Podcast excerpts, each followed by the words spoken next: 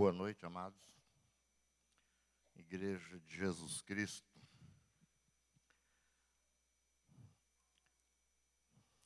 Hoje pela manhã, a hora que nós cantávamos, eu estava meditando um pouco ali. Interessante, né, que a música, ela sempre nos prepara para alguma coisa, né? Todas as religiões têm uma música típica própria de introdução. Qualquer expressão religiosa tem uma música, né? estávamos cantando, Senhor, sou fraco, tão fraco sou, mais forte és Senhor, né? E nós entendemos que de nós mesmos pouco podemos fazer ou quase nada, mas com Deus podemos muito. Essa é a certeza do nosso coração. Antes de. Queria ler um versículo, um, um texto aqui da Bíblia, antes de nós. Eu tenho alguma leitura ali do PowerPoint, mas eu encontro-se no livro de Mateus, capítulo 14,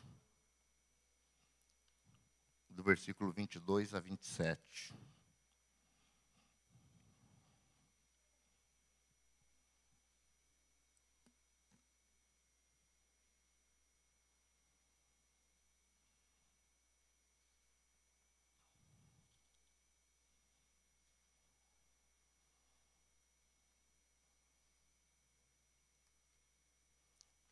Ler?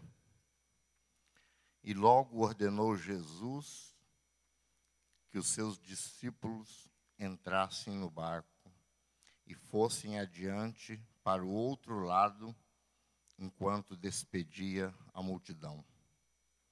Versículo 23. E despedida a multidão, subiu ao monte para orar, para orar à parte.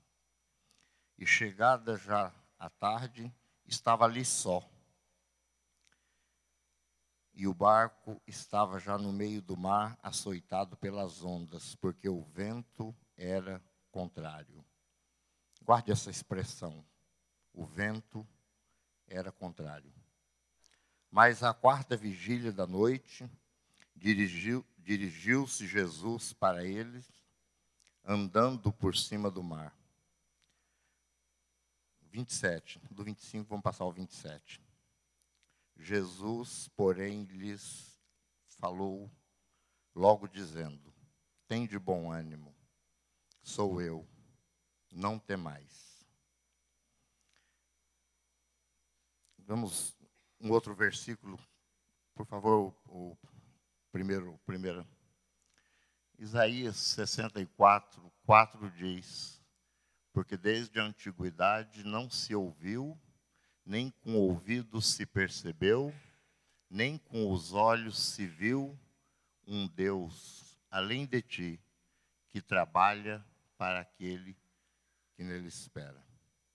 A grande diferença do nosso Deus e dos outros deuses está aí. E o próprio Deus, fica aí como dever de casa, uma tarefinha, leiam o capítulo 46 de Isaías. Deus próprio Deus advoga a condição dele de Deus. E ele fala: vocês pegam ouro, prata ou madeira e manda fundir os metais e fazer deuses que ficam muito pesados. E aonde vocês os colocam, ele fica lá. Ele não fala, ele não ouve. E quando ele precisa mudar de algum lugar, ou ele é carregado por animais de carga, ou os seus adoradores que já estão exaustos o carregam nas suas costas para transportar os seus deuses. E Deus fala: a quem vocês querem me comparar? Pois eu cuidei de vocês desde a concepção. E quando jovem e adulto, e ainda quando vocês estiverem na velhice, sou eu que cuidarei de vocês. Deus ele se coloca numa condição de ele faz, ele não depende de nós. Ele é um Deus que age, um Deus, um Deus vivo.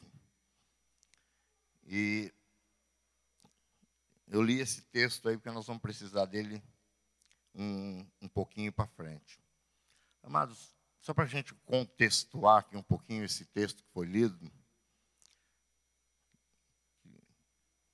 o, o, no contexto, lendo anteriormente, na sequência né, anterior a isso que nós lemos, Jesus tinha acabado de receber a notícia de que seu primo, João Batista, aquele que Deus colocou para aplanar, preparar o caminho para Jesus Cristo. João Batista, ele testemunhou de Jesus, ele sempre exaltou, ele veio para chamar o povo ao arrependimento, mas João Batista não salvava. Nós não encontramos em parte nenhuma que o batismo de João Batista era para salvação. Era mais porque o povo entendesse que tinham pecado, sim, precisavam se arrepender, mas ele sempre falava: depois de mim vem outro que já é antes de mim, que já existe antes de mim. Ele sim é o Cordeiro de Deus que tira o pecado do mundo. Ele, ele, ele, todo o trabalho de João Batista era exaltando a Jesus Cristo, o Filho de Deus. E João Batista, com certeza, ele tinha uma proximidade com Jesus Cristo. Ele reconhecia, assim como a Bíblia fala, que dos profetas, João Batista foi o maior até mesmo pela missão que foi incumbida dele, preparar o caminho, aplanar o caminho para Jesus Cristo. Só que João Batista, ele foi aquela pessoa que teve que bater de frente com as autoridades, justo na época do tetrarca Herodes. Herodes era mais um título que um nome, viu? E Herodes, o tetrarca, quarto, todos eles perversos, maus, corruptos, homens. Hoje daria um diagnóstico, todos psicopatas, mas gananciosos, egoístas, assassinos. Pode colocar os adjetivos que quiser, que nunca você vai exagerar. Entenda-se que quando Jesus nasceu, ele já mandou matar. o parente mais novo dele. E João Batista contrariou Herodes. Porque Herodes tomou por esposa a sua cunhada, a esposa do irmão dele. E João Batista falou: não é lícito isso que você está fazendo. Está errado. Deus não aprova isso ele quis matar João Batista, mas ele ficou com medo do povo. Mas numa festa, no aniversário de Herodes, no momento da festa, a sobrinha dele, filha da esposa do irmão dele, que agora era esposa dele, ele se engraçou com ela, que estava dançando, e depois falou para a sobrinha: Peça-me o que quiser, eu te darei, te dou. E ela, influenciada pela mãe, falou que era a cabeça de João Batista num prato. E disse que ele se perturbou, ficou agitado com aquilo, mas deu a ordem: tragam a cabeça dele num prato. E realmente, ela foi apresentada. Essa notícia, quando chegou a Jesus,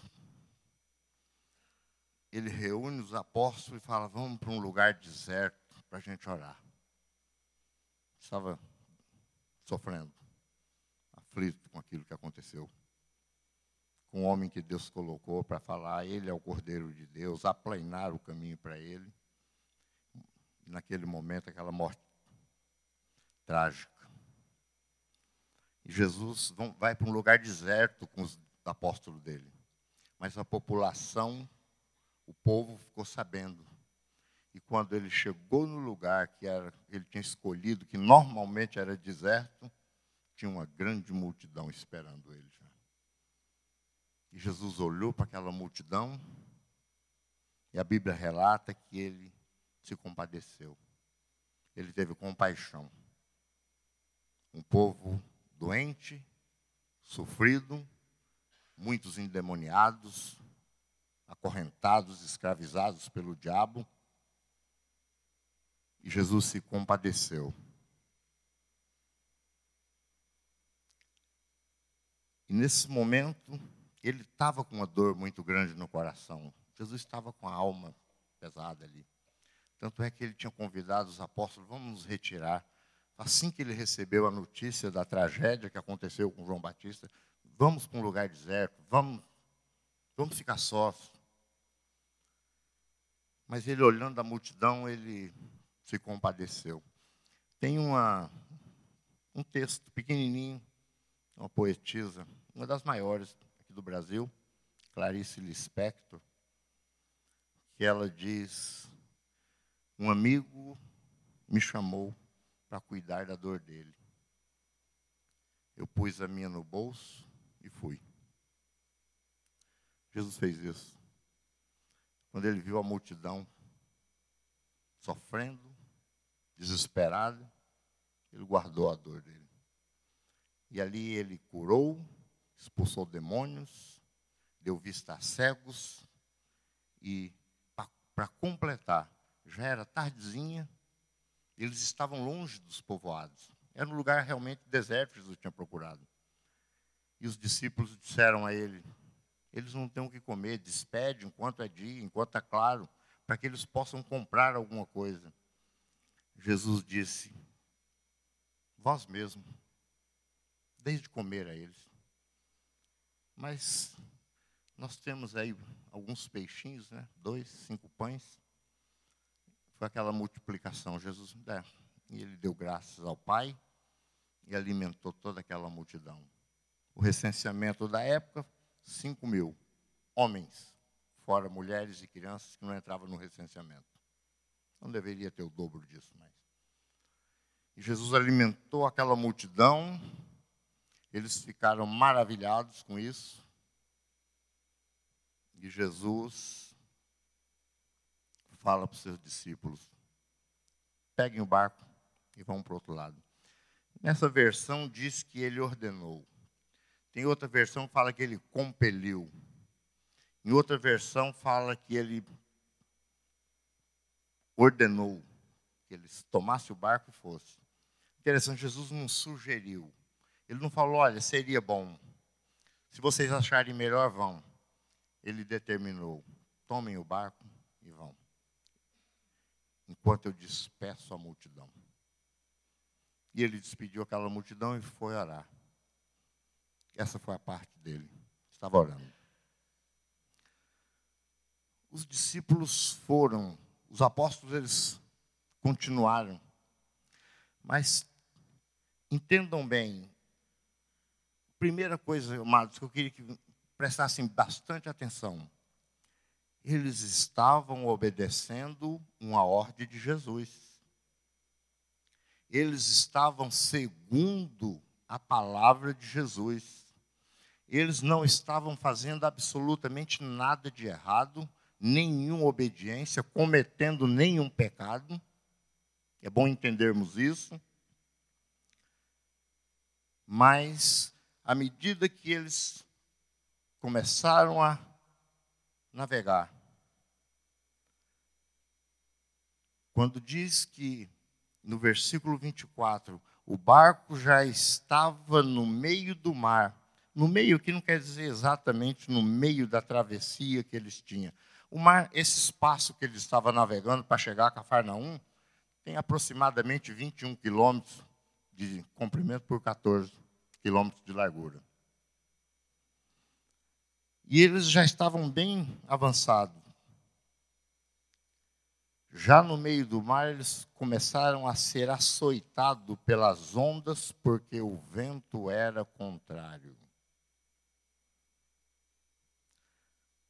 Amados, muitas vezes nós passamos na nossa vida também e recebemos os açoites de ondas, tempestades e ventos contrários.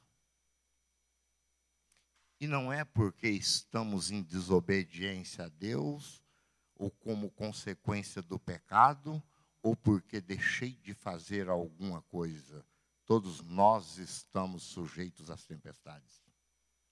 Os ventos contrários do desemprego, das doenças, o vento contrário do abandono, os ventos contrários da perda, os ventos contrários da traição, das calúnias. Todos nós sofremos e passamos por tempestades independente da sua condição. Jesus aqui, ele falou, eles obedeceram e eles continuam, eles foram. E o barco já estava no meio do mar e a tempestade, entendam bem. No versículo 25 fala: Mas a quarta vigília da noite, dirigiu-se Jesus para eles andando por cima do mar.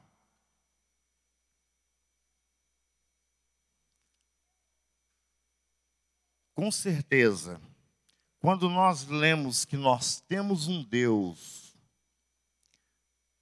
um Deus ímpar, não tem outro igual, que trabalha para aquele que nele espera, pode ter certeza, eles estavam na tempestade eles estavam sendo açoitados pelas ondas. Homens experientes de navegação, todos eles, os apóstolos de Jesus, eles foram, eles eram litorâneos, pescadores. Tinha um cobrador de imposto, um ou outro ali, que não, não era da navegação, mas todos eles. E pela distância que eles estavam, que eles tinham que passar, já era para estar do outro lado há muito tempo.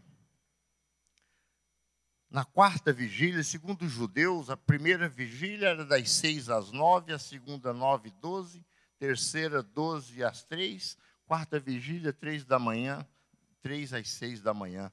Amanhecendo o dia, já estava que Jesus chega, se apresenta a eles. Estava sozinho orando. Eles estavam na tempestade, estavam lutando provavelmente Jesus intercedia por eles também. A Bíblia diz que Ele é o nosso intercessor. O Espírito Santo intercede por nós nas nossas fraquezas. Diz que às vezes estamos num momento de tamanha fraqueza que nós não conseguimos orar. Já teve algum momento na sua vida que você não sabia o que falar para Deus? Eu já passei por momentos assim. Eu sei que a maioria de nós já passamos e de não entender o que está acontecendo, não ter como orar. A Bíblia relata, tem um texto de uma mulher, Ana, esposa de Eucana, mãe de Samuel, uma mulher que era estéril e toda vez que ela ia no templo para adorar a Deus, ela não estava indo para balada, para festa, não, toda vez que ela ia ao templo para adorar a Deus, uma outra mulher do marido dela. Essa mulher diz que atormentava a vida de Ana, insultava, dizia a ela: Teu marido não te ama, você não pode dar um filho a ele. Eu dei um filho, ele me ama por causa disso. Ela é insultada, humilhada. E a Bíblia fala que isso doía muito ela não deixou de adorar a Deus por causa disso. Ela não tinha feito nada de errado para passar por isso. E chega um momento que diz que a dor do coração dela era tão grande que ela não conseguia expressar com palavras para Deus, e ela prostrada no chão, ela balbuciava alguma coisa. E o sacerdote, vendo aquela mulher, Disse ela, minha senhora, aqui não é lugar de pessoas que bebem, de pessoas embriagadas. A teve por embriagada. E ela, com toda todo cuidado, ela disse: Meu senhor, tua serva não está embriagada. Eu não bebi. Eu estou derramando diante de Deus a dor, a angústia do meu coração. E a Bíblia fala que tem momentos que nós estamos tão fracos que não conseguimos, nem sabemos como orar. Mas o Espírito Santo de Deus intercede por nós. É o próprio Deus quem ora por nós. Nós temos o capítulo 17 do Evangelho de João inteirinho. Jesus orando pelos seus discípulos e fala não só por esses que estavam ali com ele, mas por todos aqueles que haverão de crer, inclusive nós. Jesus orou por nós. Está lá registrado. E nesse momento, Jesus intercedia por eles. Quando Jesus chega ao barco, eles estavam aterrorizados. E é interessante que Jesus chega amanhecendo o dia, já era para eles terem atravessado, já era para estar tranquilo do outro lado, estavam ali na luta. Amados, muitas vezes nós sofremos muito com essa demora de Deus, segundo o nosso tempo. Quantos de nós já passamos dias, meses, anos dentro de uma tempestade que parece que não tem solução e a vida parece que vai passando e nós, cadê Deus? Mas e Deus? Deus não aparece? Às vezes o desespero é maior de se sentir, parece que longe de Deus, abandonado. Isso aconteceu com o profeta Abacuque. Abacuque começa o livro ali dele dizendo: Até quando, Senhor? Até quando eu clamo e o Senhor não me ouve? Até quando, Senhor? Até quando eu peço por socorro e o Senhor não me atende. E o Senhor ainda deixa diante de mim a violência, a injustiça, os fortes prevalecendo contra os fracos, os ricos prevalecendo contra os pobres. A justiça está invertida, não há justiça. E eu clamo e nada muda, o Senhor não Deus dá uma resposta para Abacuque. Abacuque, eu estou realizando uma obra nos dias de vocês, não é para a próxima geração. Eu estou realizando uma obra que, se fosse contada, vocês não acreditariam. Deus trabalha no silêncio. Às vezes está doendo, está difícil, precisamos caminhar nos sentimos só, mas você não está só. Deus trabalha, Ele trabalha para aqueles que nele esperam. E quando Abacuque entende que Deus está trabalhando, quando ele entende o modo de Deus trabalhar, quando Deus explica para ele, Abacuque então faz aquela oração bonita que nós gostamos de fazer. Ainda que a figueira não floresça, ainda que não haja fruto na videira, ainda que o produto da oliveira minta, ainda que não haja gado nos currais, nem ovelha nos apriscos, todavia eu me alegrarei no Deus, no Senhor, o Deus da minha salvação. Ele entendeu a salvação de Deus, ainda que eu não tenha nada, ainda que falte o alimento, ainda que falte todo o sustento, ainda que eu passe por todo tipo de privação, eu me alegrarei, eu exultarei no Deus da minha salvação, porque é certo que Ele vai salvar. Quando Jesus se aproxima do barco, ele não vem por baixo das ondas, ele não vem por submerso. Jesus está sobre. Jesus está sobre aquilo que nos açoita, Jesus está sobre aquilo que nos traz dor, Jesus está sobre aquilo que nos ameaça, Jesus está sobre aquilo que parece que não tem solução para as nossas vidas. Ele caminha. Mas é interessante quando Jesus chega no barco, é, é, ele não acalmou primeiro o mar, ele não parou o vento, ele não cessou a tempestade, ele mexeu na alma dos discípulos. Jesus fala com eles. Jesus, porém, lhes falou logo dizendo: tem de bom ânimo. Eles estavam desanimados. Nós nos desanimamos, sim. Todos nós nos cansamos. Todos nós nos fatigamos diante das, do, dos problemas que enfrentamos, das lutas, daquelas coisas que nós não temos como solucionar. E dói. Dói na alma. Jesus chega e diz a eles: tem de bom ânimo, sou eu. Que bom. Ouvi de Jesus, sou eu. Tem de bom ânimo, sou eu. Jesus sempre aparece das formas mais inusitadas que nós podemos esperar. Aqui ele aparece caminhando por sobre as águas. Tem outras situações. Para João Batista, lá quando estava exilado em Pátimos, ele se apresenta como o Cordeiro de Deus glorificado. João Batista não tinha nem como descrever, usou os elementos mais fantásticos que ele conhecia. Pois ali. Jesus, sou eu, não temais. Amados, só depois que ele acalmou por dentro, só depois que ele tirou a tempestade de dentro, de dentro dos apóstolos. Só depois que ele removeu aquela aflição, aquela angústia, o sofrimento que eles estavam, mesmo com a tempestade acontecendo ainda, ele entra no barco e faz tudo cessar. Às vezes nós precisamos disso, mesmo na tempestade, entender que Jesus pode trazer, sim, ânimo, segurança, esperança. Tem de bom ânimo, sou eu.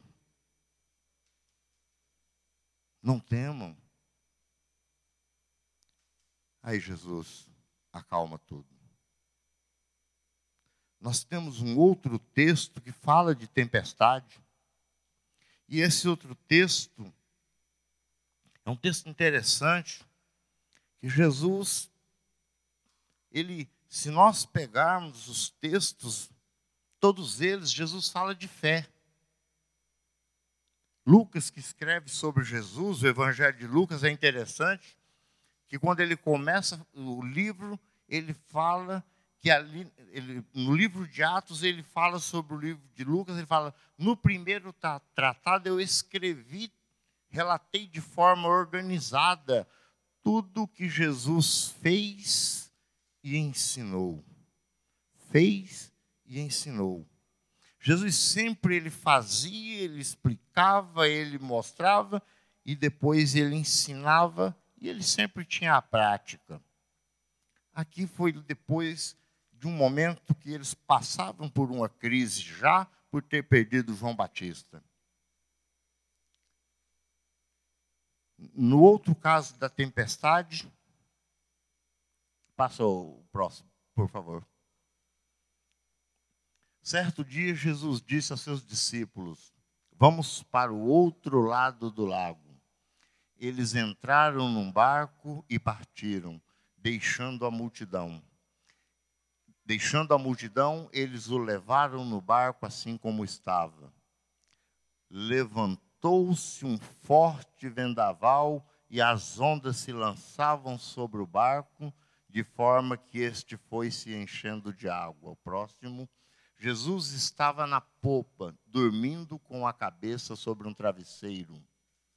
Os discípulos o acordaram e clamaram: Mestre, não te importa que morramos? É uma pergunta. Pô, nós estamos morrendo aqui, o senhor não vai fazer nada? Às vezes nós questionamos.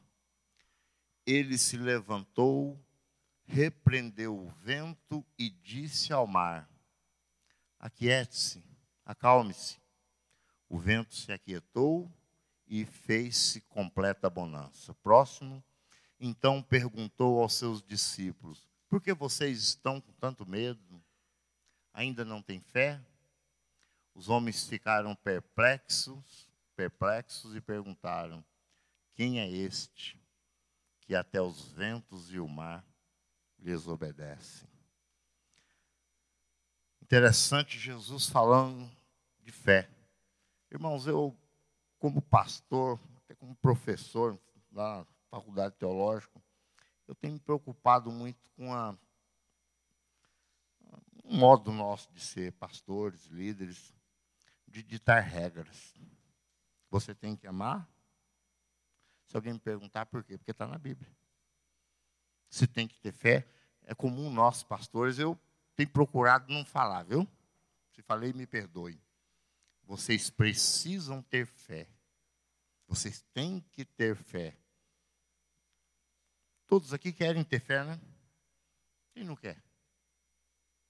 Eu acho que no lugar das regras, em vez de tem que amar, vamos aprender como amar.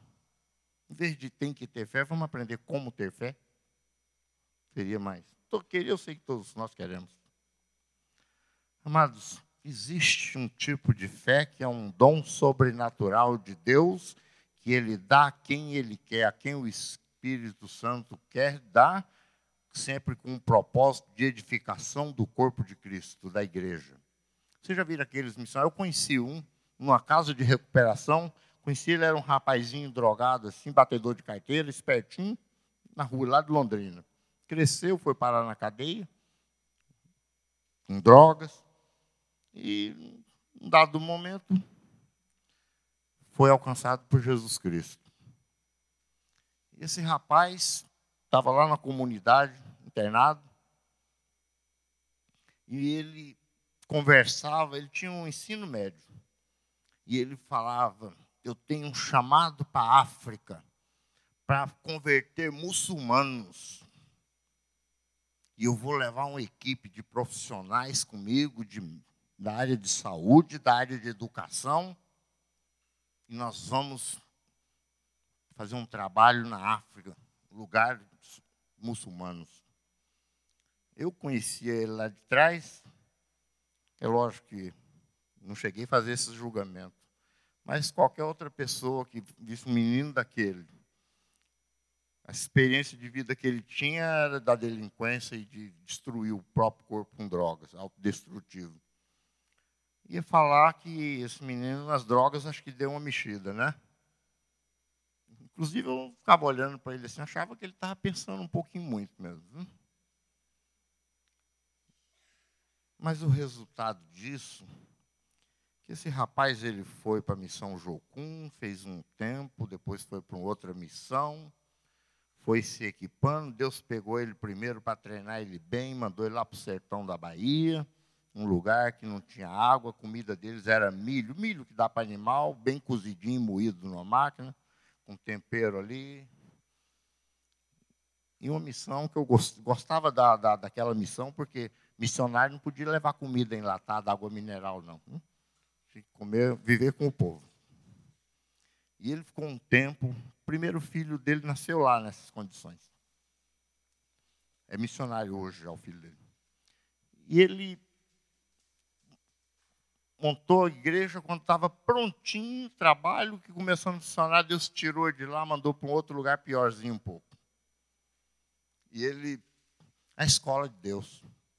E ele implantou mais uma igreja lá, fez a liderança, foi para a Vitória da Conquista, começou um trabalho com dependentes químicos menores, que se tornou, inclusive, na época, um trabalho de referência para a Senado, Secretaria Nacional Antidrogas. Mas o resultado é que não demorou muito, estava ele na África com uma equipe de educadores e gente da área de saúde fizeram um trabalho que por três anos não se falou o nome de Jesus Cristo, a não ser na hora da oração e baixinho lá no quarto. Ganhou a confiança, da, inclusive das autoridades, os filhos do, das autoridades daquela região estudavam e se tratavam com eles. E eles ganharam uma certa visibilidade. outras missões se envolveram com eles. Aí eles tinham lastro para falar de Jesus. Em pouco mais de dois anos, tinha mais de 70 membros. Foi rápido. Eu tive o privilégio de hospedar três na minha casa, que se converteram lá num, num canto da África e vieram para o Brasil para fazer seminário, para se tornarem pastores, para voltar e conduzir as igrejas que foi plantada lá. Eu falei isso porque a fé sobrenatural para realizar a obra foi Deus que plantou. No, ele enxergava aquilo. Eu não enxergo, ninguém mais enxergava. Ele via aquilo. Essa fé Deus pode pôr no coração de qualquer um de nós, de vocês aqui, tranquilamente, viu? Não tem, para Deus não é difícil. Mas tem a fé que nós precisamos dela para viver no nosso dia a dia, para caminhar sobre as dificuldades, as lutas, para caminhar sobre de frente com o vento contrário, para receber os açoites da tempestade que nós recebemos todos os dias. Precisamos de fé. Sabe uma boa maneira de nós aumentarmos e sedimentarmos a nossa fé, olha para trás. Faz um memorial. Tenta lembrar de quanto Deus já fez por você e continua fazendo. Não tem como eu não entender o quanto Deus é poderoso. Quando, eu já tive momentos na minha vida que eu pensei em desanimar como dizem, jogar a toalha, falar, não, para mim chega. Deus, Deus não tolera isso. Agora eu estou perdido, Deus vai me abandonar. Deus foi tão bom que ele me orientou, olha para trás, é? E eu comecei a lembrar lá de baixo, da onde ele me tirou. Como ele me tirou. E o que ele fez por mim continua fazendo. Deus me tirou, sim, da rua, da droga, pior lugar que vocês podem imaginar. Já abandonado, eu abandonei família, tudo. Eu não acreditava um milímetro em mim, ninguém confiava um centavo. Eu sei, mas Deus me tirou de lá, me deu vida. Um Deus que fez isso, um Deus que me deu condições de estudar, fazer faculdade, duas e por sinal, pós-graduação, um Deus que me deu uma família um Deus que me deu profissão, que me deu dignidade. Um Deus que fez tudo isso e foi além. Ele confiou vocês, viu? Vocês são o que Deus tem de mais precioso. Não tem ninguém aqui que entregou a vida para Jesus que foi barato, ele pagou com o sangue dele. Você é propriedade exclusiva de Deus, é o que diz a Bíblia nação santa, povo eleito, não comprado com ouro, prata, mas pelo precioso sangue do Cordeiro de Deus. Deus não abre mão de nós, é impossível. Um Deus que fez tudo isso vai me deixar aqui? Não deixa, meu irmão. Olha o que ele já fez com você. Ele não te larga no meio do caminho, ele te leva. O futuro é dele, é ele que garante. Se ele veio até aqui, ele vai continuar te levando. Passamos sim pelas provações, pelas tempestades, pelas lutas. E eu sei quantas lutas, quantas tempestades eu passei, mas se eu estou aqui é porque ele fez com que eu passasse por todas elas e estar aqui hoje. Eu não olho muito para as tempestades. Doeu, doeu muito. Mas eu procuro olhar para a forma que Deus me tirou dessas tempestades. Amados, e nesse texto que nós lemos, os homens ficaram perplexos e perguntaram: Quem é este que até os ventos e o mar lhe obedecem? Foi na tempestade, foi quando eles recorreram a Jesus porque estavam morrendo. Não importa que nós morramos, Senhor. O Senhor não se incomoda da gente morrer dessa maneira trágica, que agora, nesse momento, foi exatamente na tempestade que eles conheceram Jesus como Deus. Eles conheciam Jesus que fazia milagre, um milagreiro. Ele conhecia Jesus que expulsava demônios. Ele conhecia Jesus de uma ação 100% centrada no homem humano ali. Mas naquele momento eles entenderam que aquele que estavam com eles dava ordem para o vento e o vento obedecia, dava ordem para o mar e o mar obedecia. Eles entenderam o poder e a ação de Jesus Cristo acima de qualquer coisa no momento de tempestade. Depois que isso, eles entram no passo final ali. Eles ficaram perplexos com aquilo. Amados, guardem isso no coração. Eu tenho isso muito firme em mim. Um dia, eu também tenho certeza que eu vou ficar perplexo, maravilhado, o dia que eu tiver com o meu Deus, face a face. Eu vou entender. Eu tenho certeza que eu também vou falar: quem é esse que fez tudo isso por mim? Que amor é esse? Nós vamos um dia estarmos maravilhados, perplexos, porque nós não imaginamos, não entendemos. O dia que nós vermos isso, e essa é a glória da salvação. Quem espera em Jesus Cristo somente nessa vida é o mais miserável dos homens. Nosso evangelho está centrado no aqui, no agora, no sofrimento, na dor, em um Deus que nos acompanha. Mas ele tem sua finalidade lá na eternidade com Deus. Senão não é evangelho. É o evangelho da salvação.